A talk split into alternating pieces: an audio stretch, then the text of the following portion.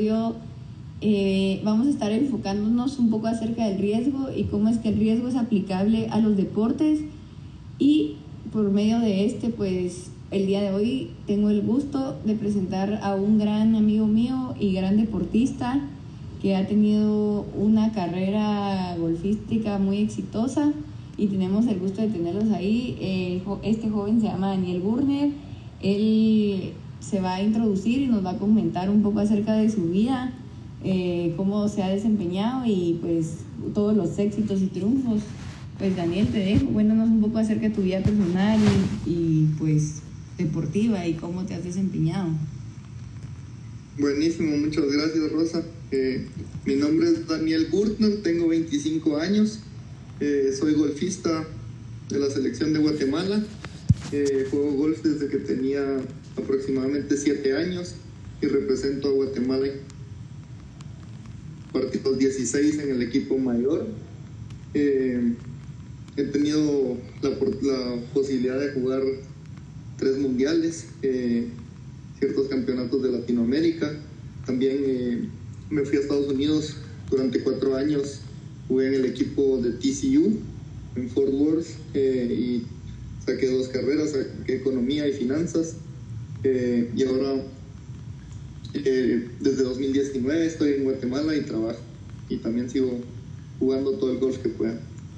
Buenísimo, Daniel. Tú también, eh, pues como sabes, yo también estudio economía y tú sabiendo como economía, sabes que muchos de los términos, pues uno de los principales es el riesgo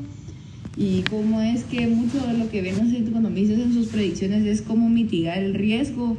y pues hemos leído varios libros, Frank Knight y otros autores, en donde hemos intentado profundizar acerca un poco del riesgo, pero como que todos los autores lo ven desde una perspectiva diferente, al igual que nosotros, y cómo lo aplicamos a nuestra vida. Y el riesgo en un deporte es inminente, total, siempre está ahí. Y pues empezando también que sé que trabajas en un banco, sabemos que manejan muchísimo riesgo y antes de introducirlo y un poco de profundizar acerca de los riesgos en el deporte, quisiera saber cómo es que tú percibes el riesgo y cómo tú lo ves eh, así en general y, qué definición nos podrías dar o cómo lo has percibido en tu vida. Sí,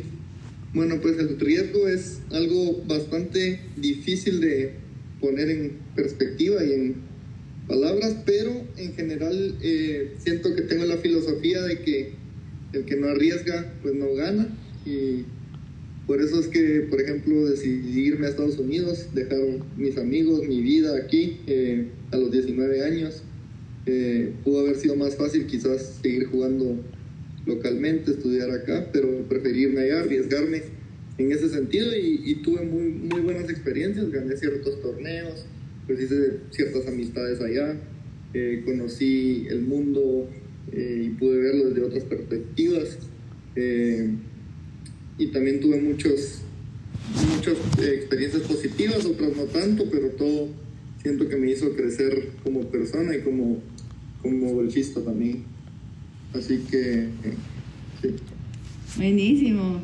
quisiera hablar un poco acerca de cómo es que has aplicado el riesgo, o sea, como que en el golf hay mucho de esto del riesgo como que desde la diversificación, desde que te gradúas, hay una decisión muy importante, los riesgos de volverse profesional, porque serse profesional en golf es un costo muy alto, no cualquiera lo puede tomar. Entonces quisiera saber cómo es que tú lo viste, la perspectiva, eh, que si piensas a futuro volverte un profesional o piensas quedarte pues así amateur y seguir jugando como has estado, ¿Qué, ¿cómo lo ves o cuál es tu perspectiva? Sí, mi perspectiva en ese tema es que eh, siempre preferí tener cierta estabilidad, tanto eh, académica como asegurar cierto trabajo, eh, tener un plan a futuro para poder tirarme a profesional, pero preferí poner mi carrera por delante, seguir mejorando mi técnica, seguir teniendo muchas experiencias, poder foguearme, siempre hay torneos amateurs, pero mi plan es tener una maestría eh, en Europa, específicamente en Suiza, a partir del otro año. Así que quiero terminar esa mi formación académica para después eh, poder decidir si me quiero tirar profesional. Sabemos que sí es un riesgo bastante alto, no cualquiera eh, le va tan bien, no cualquiera puede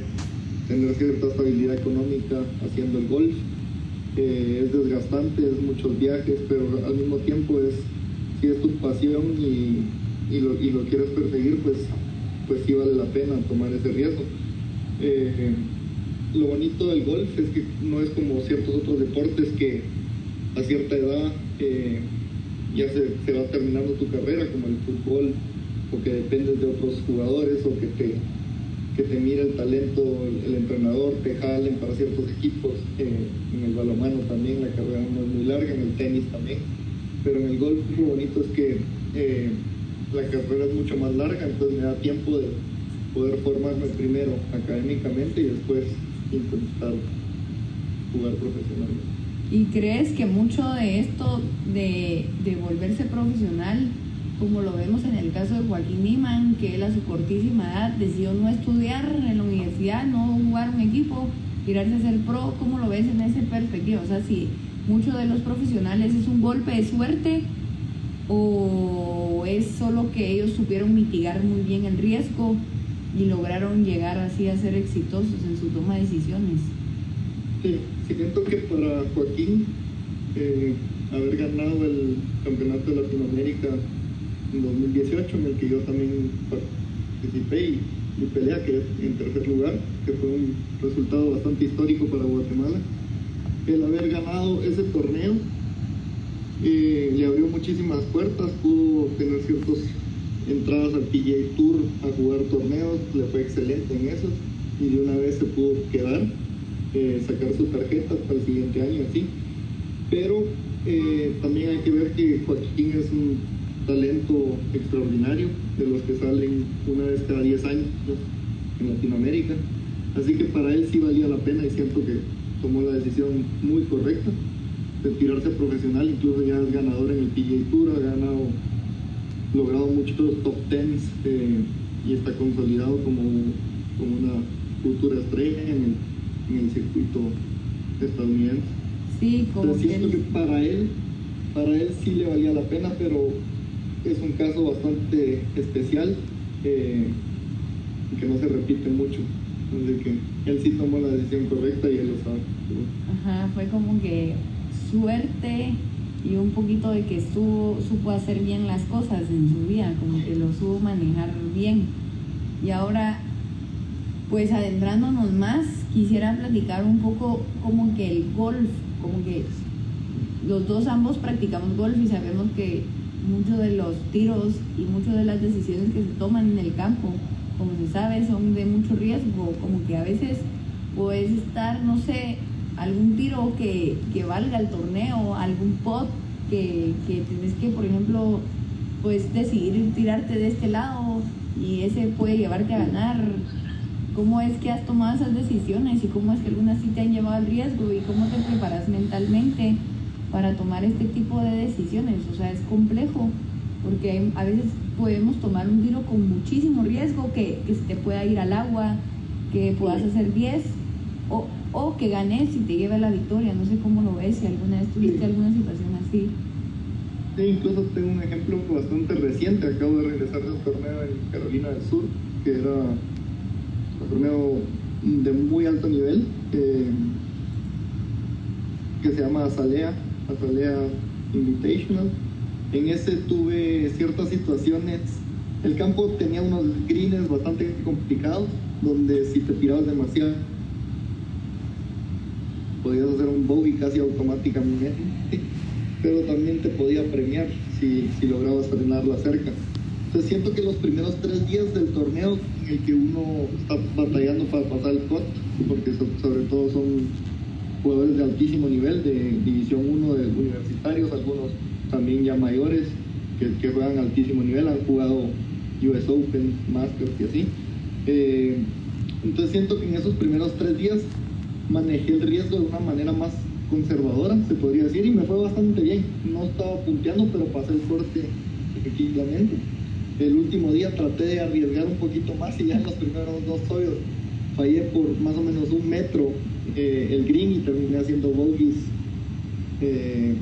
cantadísimos, o sea, ni, chance de, hacer un par. Así que es un poco.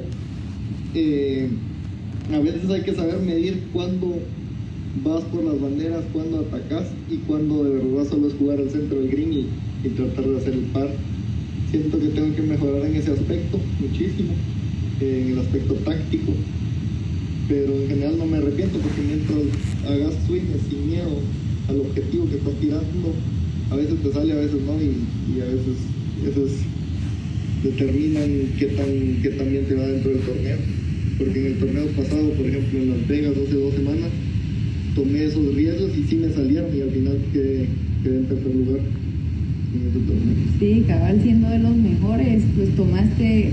o sea, queríamos como que verlo así, como que el torneo pasado tomaste muchos riesgos y estos riesgos te trajeron muchos beneficios que fue quedar en tercero y en el próximo torneo que fue en Carolina Norte pues pasaste el corte que también es una meta difícil porque no todos pasan el corte pero no tuviste el resultado que hubieras deseado por, porque tomaste algunos riesgos que esta vez no te salieron como tú planeabas. Sí, también hay que tomar en cuenta qué tan en forma se siente uno para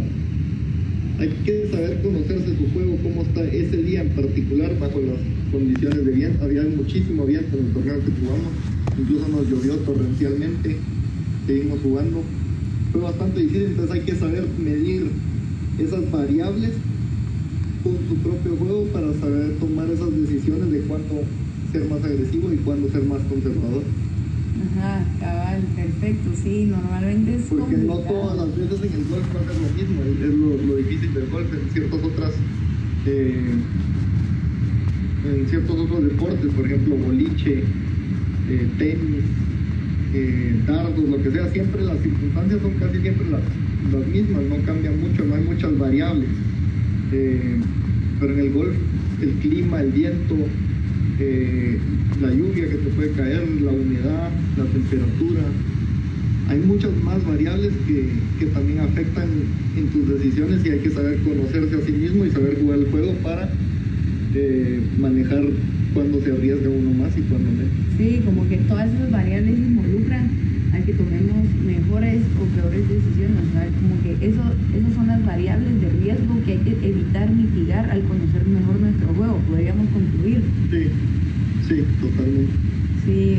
es súper complicado y es difícil determinar mucho riesgo, pero en un deporte como el golf se puede ver perfecto el riesgo en el aspecto de, eh, de carrera, como de volverte profesional,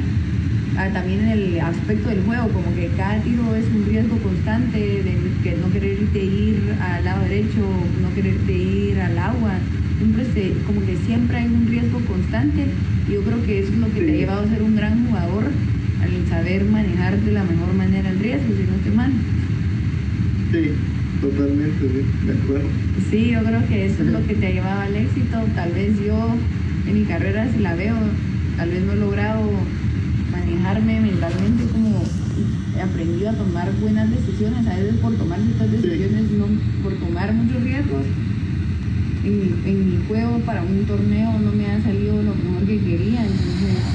hay que aprender a, a, plantear una buena estrategia para evitar y mitigar los riesgos a mayor pues, cantidad. sobre todo el golf, sí, sobre todo el golf siendo un deporte tan técnico pero al mismo tiempo tan mental eh, ya que si uno tiene ciertos miedos, inseguridades o está pensando demasiado en el futuro del, tiro, en el resultado del tiro, eso también te afecta demasiado a, tener ciertos miedos y no, no poder soltarse tanto. Entonces siento yo que las, las, decisiones tácticas sí hay que establecerlas antes del tiro, pero a la hora de tirar hay que jugar totalmente sin miedo a lo que uno ya se planteó antes. Entonces eso, es fundamental y eso siento yo que, que también tengo que mejorar muchísimo, porque he cambiado ciertas cosas en mi técnica que tal vez no me hacen jugar tan fluido como otras veces. Pero siento que voy por el camino correcto en ese sentido y, pero siempre hay que tener, tratar de no tener ningún miedo, aunque es difícil, siempre van a haber ciertas, ciertas emociones que pueden entrar, pero si no, si te soltas y jugas sin miedo, pues puedes tener una mejor eh, unos mejores resultados en general. Sí, el miedo también puedes, es muy puedes saber más, puedes saber más qué es lo que te falta mejorar y qué, y qué todo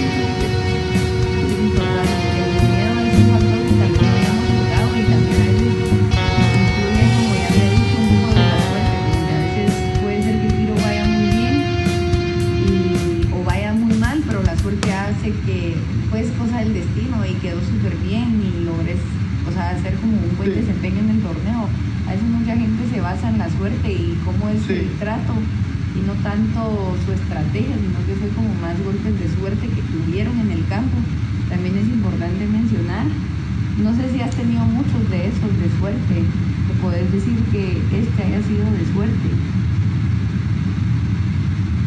Sí, siento yo que en ese, incluso en el torneo de Las Vegas tuve ciertos spots